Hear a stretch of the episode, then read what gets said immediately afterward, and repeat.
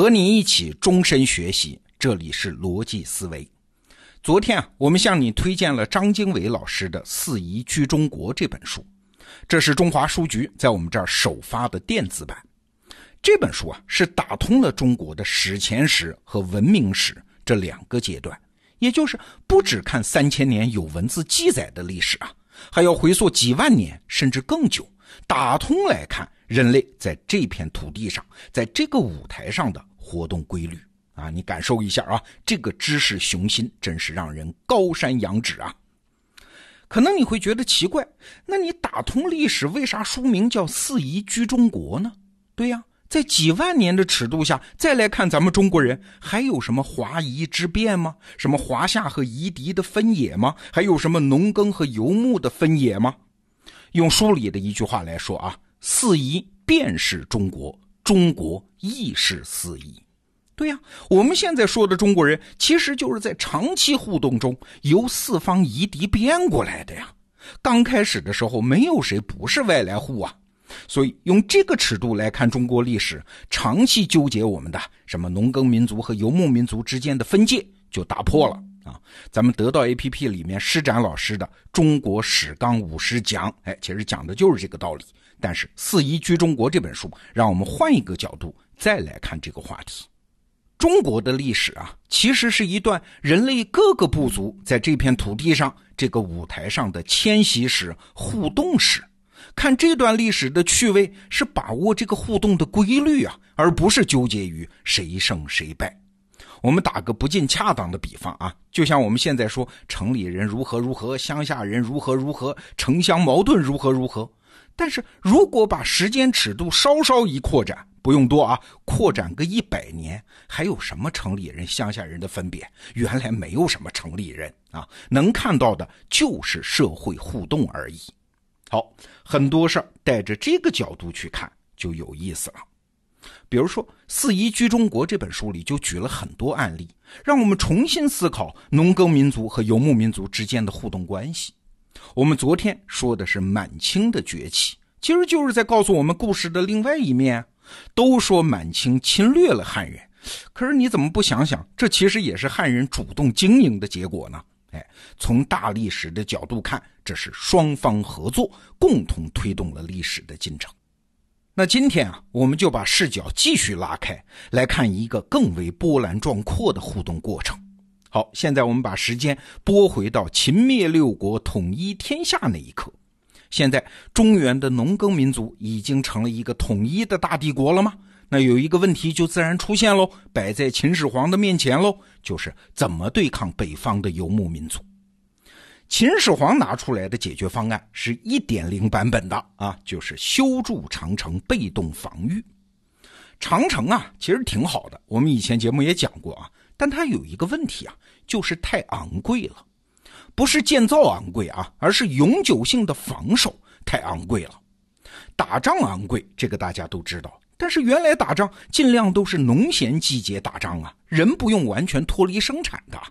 可是现在呢，要防守长城，大量的男人去了就回不了家了，要完全脱离农耕生产，这对经济的影响可就大了去了。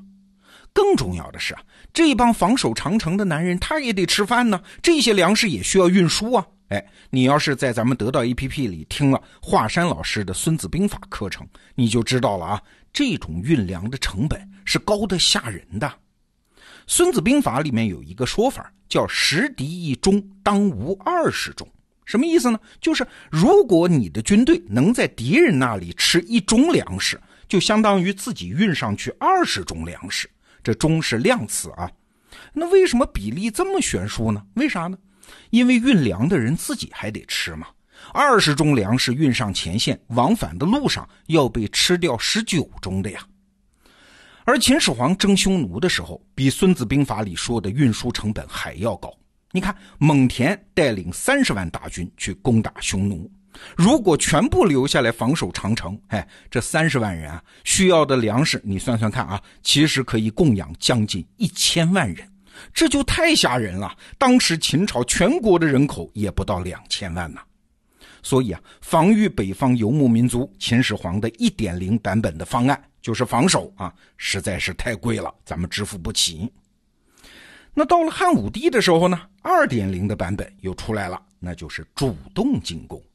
这农耕民族的好处是啊，我可以平时积攒大量的财富，然后一次性的使用。好了，汉代初年文景之治就是攒钱呐，然后轮到汉武帝去花钱呐，用卫青霍去病去北伐匈奴，试图一把解决问题。但是后来的结果我们都知道了啊，打的是民穷财尽。匈奴问题是暂时解决了，但是北方草原上的游牧民族那是春风吹又生啊！常年的战争到底还是拖垮了汉朝，而且是比秦朝更为富裕的西汉王朝。所以啊，到了东汉的时候，这个版本就必须得升级了啊！对付北方游牧民族的版本就到了三点零。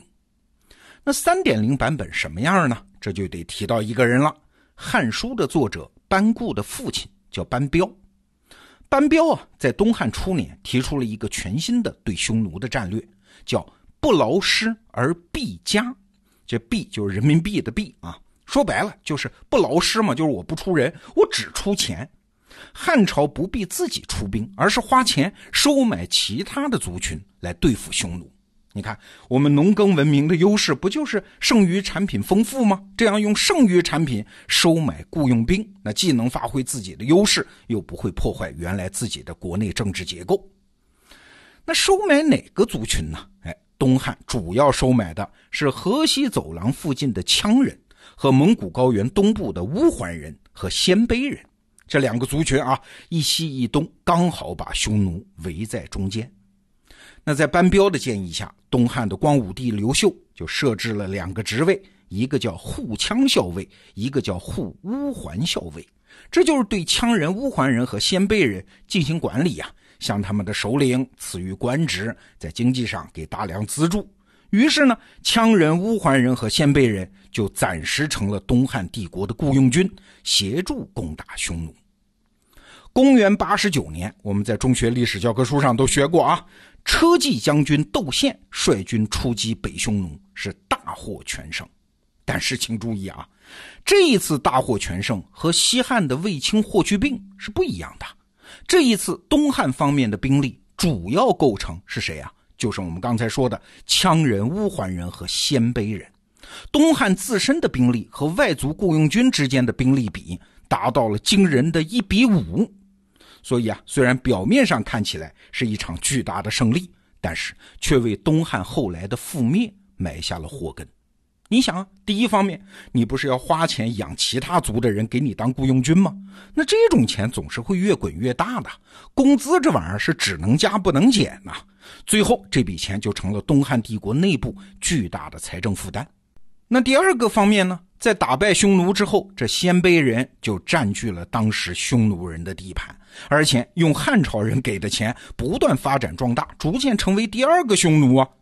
而西边的羌人呢，因为长期为汉朝当雇佣兵作战嘛，所以他就形成了一种职业军人的传统，也形成了一个强大的军事组织。你看，把匈奴打跑了，但是这两个雇佣军集团反而成了东汉两个强大的敌人。